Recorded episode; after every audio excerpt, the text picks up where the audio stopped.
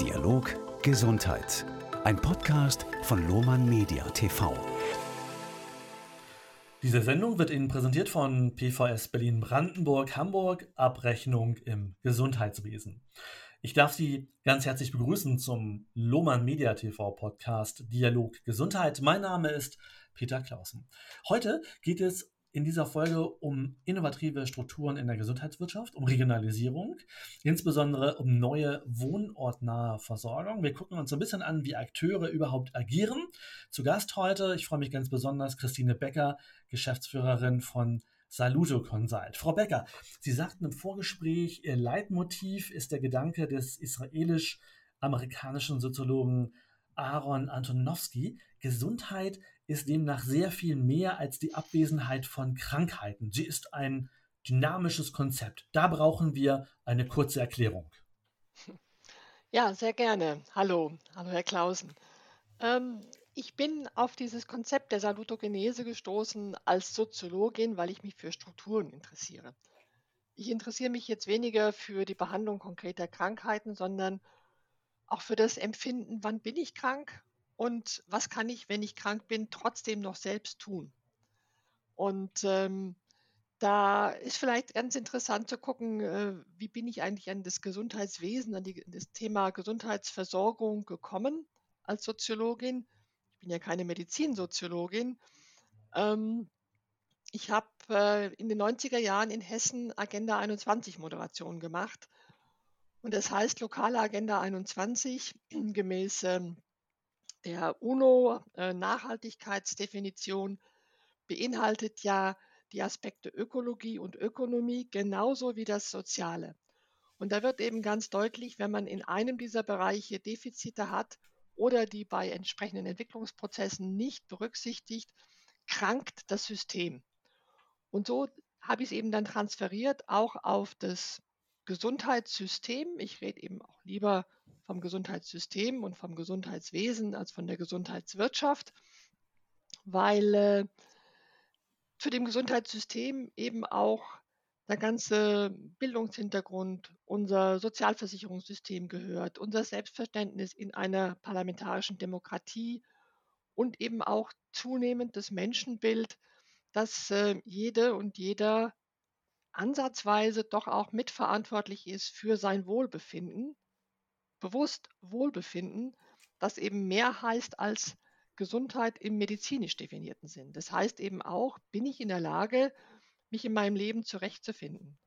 Ähm, der Gewinn von Lebenssinn und Lebensqualität zum Beispiel durch Arbeit, ähm, durch ja, Selbstbestätigung, durch das, was man heute auch Resilienz bezeichnet, also selbst wirksam zu sein auf die Bedingungen, unter denen man lebt und arbeitet.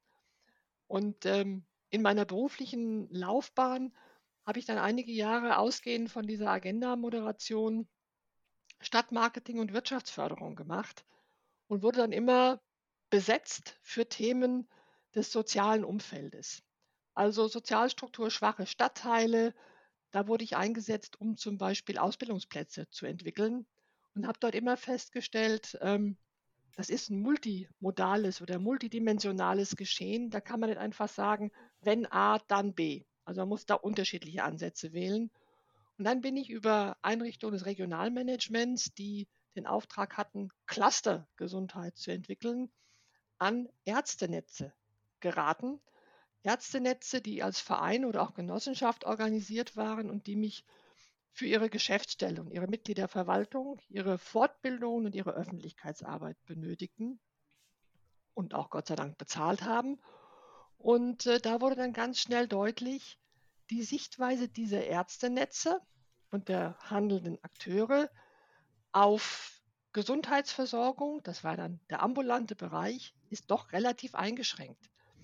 Die gucken halt nach leitliniengerechten, evidenzbasierten Krankheitsbehandlungen von Krankheitsbildern und achten ziemlich wenig drauf, in welchem sozialen und kulturellen Kontext leben denn ihre Patienten und wie kann man denn das System Familie oder auch Lebensumfeld oder auch Arbeitsplatz des Patienten mit einbeziehen. Da habe ich manche Konfliktlinien erlebt, zum Beispiel mit den Arbeitsmedizinern oder auch mit dem Gesundheitsamt, also dem öffentlichen Gesundheitsdienst wo ich denke, das entspricht nicht meinem Verständnis einer gemeinwohlorientierten Gesundheitsversorgung.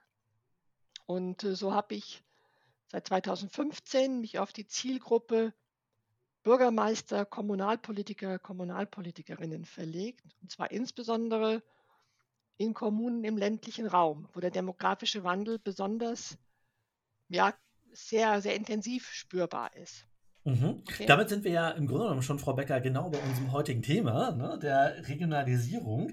Alle reden derzeit davon und je nach Ausgang der Bundestagswahl ähm, wird dieses Thema möglicherweise ja noch etwas mehr noch an Relevanz gewinnen. Sie unterstützen die Zusammenarbeit von Ärzten verschiedener Fachgruppen, lokal, überregional und mit Hilfe entsprechender Technologien sogar über größere Distanzen. Äh, wie sieht das konkret aus? Hm? Ja, also ähm, das Thema Regionalisierung ist mittlerweile eins dieser Mode- und Trendworte, Wörter im, im, in der politischen Diskussion geworden. Keiner weiß aber, glaube ich, so genau, wo man da sozusagen die Grenzen zieht einer Region und wie man das vor allen Dingen dann auch organisiert. Also konkret sieht es so aus, ich betreue eine Gruppe von Kommunen, benachbarte Kommunen, die sich schon zusammengeschlossen haben in Unterfranken, in Bayern. Die sind Teil eines Landkreises, der wie viele andere Landkreise in Bayern als sogenannte Gesundheitsregion Plus gefördert werden vom Freistaat, vom Bayerischen Gesundheitsministerium. Dort ist das, was sich eigentlich Gesundheitsregion nennt, auf Landkreisebene eigentlich nichts anderes als ein Abbild des herkömmlichen Nebeneinanders der verschiedenen Sektoren und äh, Berufsgruppen im Gesundheitswesen. Schön säuberlich getrennt. Die einen machen Prävention, die anderen machen Gesundheitsversorgung. Da treffen sich halt nur die Ärzte und das Krankenhaus. Und äh, die anderen machen Pflege und Hospiz. Da sind aber keine Ärzte mit dabei. Also insofern diese klassische Versäulung des Gesundheitswesens bildet sich auch in diesen so verfassten sogenannten Gesundheitsregionen ab. Andere Gesundheitsregionen sind doch ganz stark, also in anderen Bundesländern oder auch bundesweit, stark getriggert durch dominante Krankenhäuser, Krankenhauskonzerne, die äh, die Strukturen des Versorgungsradios sozusagen selbst definieren, organisieren wollen. Wieder andere sind stark getriggert durch ähm, wissenschaftliche Institute oder ähm, auch große Unternehmen der Gesundheitswirtschaft, Pharmaindustrie beispielsweise oder Medizintechnik, die aus ihrem eigenen Interesse ihre ja, Verbindungen, ihre Netzwerke clusterähnlich organisieren wollen. Und deswegen bin ich sehr vorsichtig, was den Regionenbegriff angeht.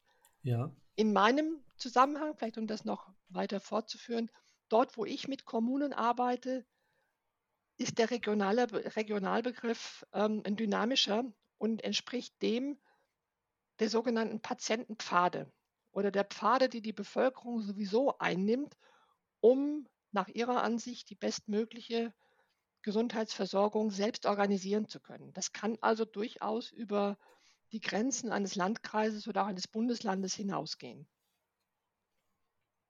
Wenn wir schon jemanden da haben, der nicht quasi im Gesundheitswesen groß geworden ist, nenne ich es jetzt mal, dann muss ich die Frage stellen, dass es ja nicht selten so ist, dass wenn immer im Gesundheitswesen über den Tellerrand äh, geschaut werden muss, ähm, ein Denken in Hierarchien und Zuständigkeiten natürlich ähm, zumindest etwas bremsen wirkt. Welche Erfahrungen machen Sie ähm, in Ihrer Arbeit? Das ist das Spannende. Ähm, da kommen wir quasi auch schon fast zu dem, zu dem Quintessenz dessen, was im Moment mein Beratungsansatz ausmacht.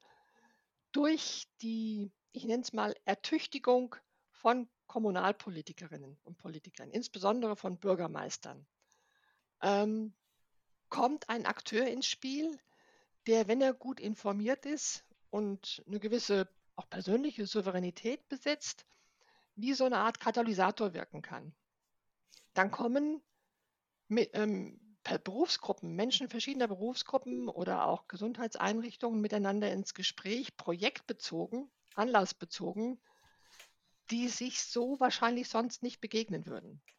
Ähm, mhm. Wenn der Bürgermeister einlädt, dann, also andersrum, die erste Erfahrung der Bürgermeister zu der Zeit, als ich noch nicht deren Beraterin war, war, dass die gesagt haben, Wir wollen dafür sorgen, dass unsere ähm, in Ruhestand gehenden Hausärzte Nachfolger finden. Und dann haben die genau diese Ärzte eingeladen zu sogenannten runden Tischen. Und von den Ärzten kam aber keiner. Beziehungsweise der eine, der kam, war ziemlich geladen und wütend und wollte die Gelegenheit nutzen, beim Bürgermeister mal seinen ganzen Frust loszulassen. Auf die Versicherungswirtschaft, auf die Krankenkassen, auf die KV, auf das Bundesgesundheitsministerium und so weiter. Und andere haben nur böse Mails geschrieben und es gibt halt auch eine schweigende Gruppe der Ärztinnen und Ärzte.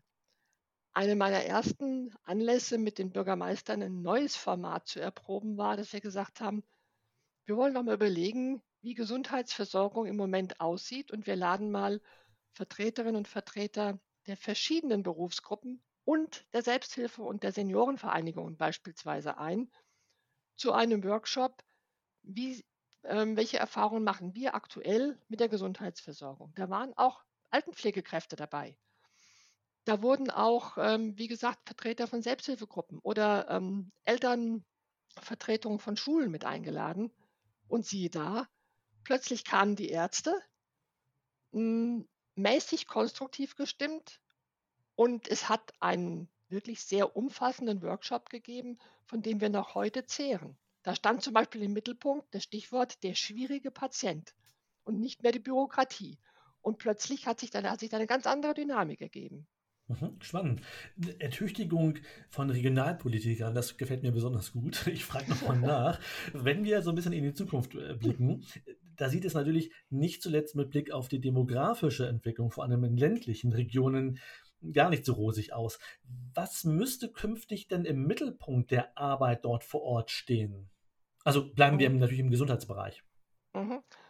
Also zunächst mal geht es darum, dass die Bürgermeister ja niemandem der dazu gesetzlich verpflichtet ist, ähm, den Auftrag, die Aufgabe wegnehmen wollen. Kein Bürgermeister maßt sich an, ähm, den Ansprüchen der Bevölkerung gemäß Arztsitze neu zu verteilen oder äh, zusätzlich welche zu generieren und dafür auch noch die Abrechnung zu übernehmen.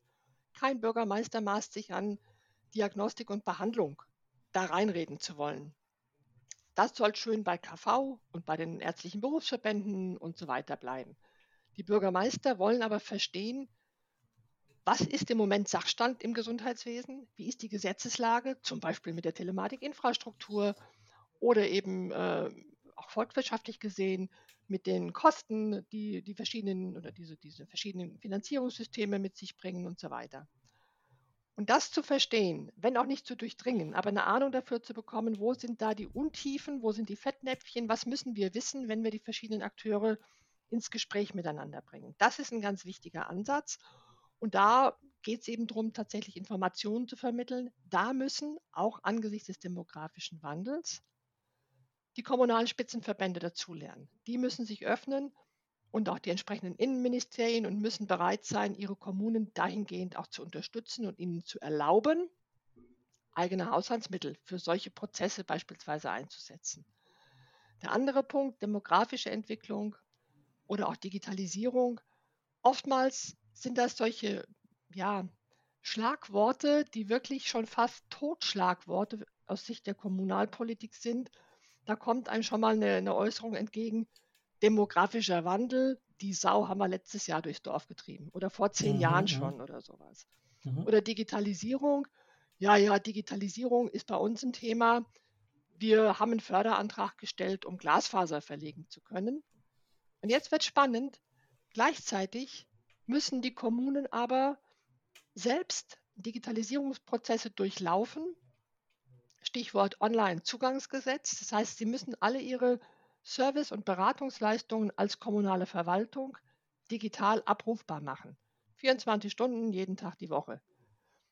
Das ist eine gesetzliche Auflage für die Kommunalverwaltung.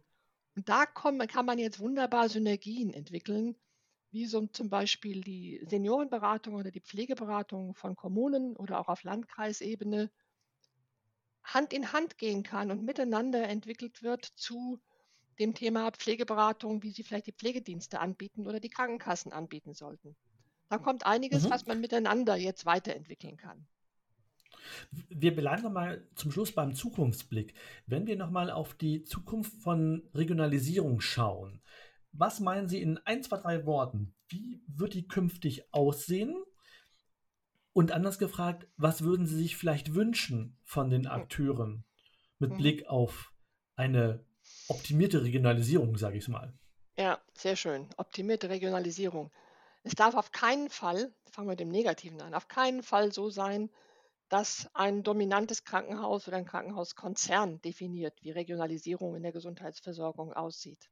Mhm. Das heißt, mit der von mir eben gerade schon erwähnten Stärkung der Kommunen, der Kommunalpolitik und auch entsprechenden Personalaufbaus, Kompetenzaufbaus in kommunalen Zusammenschlüssen und auch auf Landkreisebene kann man dem dann eher entgegenwirken. Und dann müssen natürlich vermehrt Anstrengungen unternommen werden, um die Ärzteschaft besser zu organisieren. Also ein Stichwort wäre so diese 87b-Netze, besondere Praxisnetze, diese Tendenz weiter zu fördern und auch noch ein bisschen agiler zu gestalten vielleicht. Und gleichzeitig auch von kommunaler Seite her darauf zu drängen, dass sich in den Regionen noch sehr viel stärker die Zusammenarbeit zwischen medizinischer Versorgung und pflegerischen Angeboten äh, zu einem gemeinsamen Ziel hin entwickelt. Vielen Dank Ihnen, Frau Becker. Ihnen, äh, liebe Hörerinnen und Hörer, Dank für Ihre Aufmerksamkeit. Nutzen Sie auch die Kommentarfunktion. Frau Becker steht Ihnen hier gern für Rückfragen bereit. Und ich freue mich auf Ihre Beiträge und verabschiede mich bis zur nächsten Sendung auf Luhmann Media TV. Peter Klausen.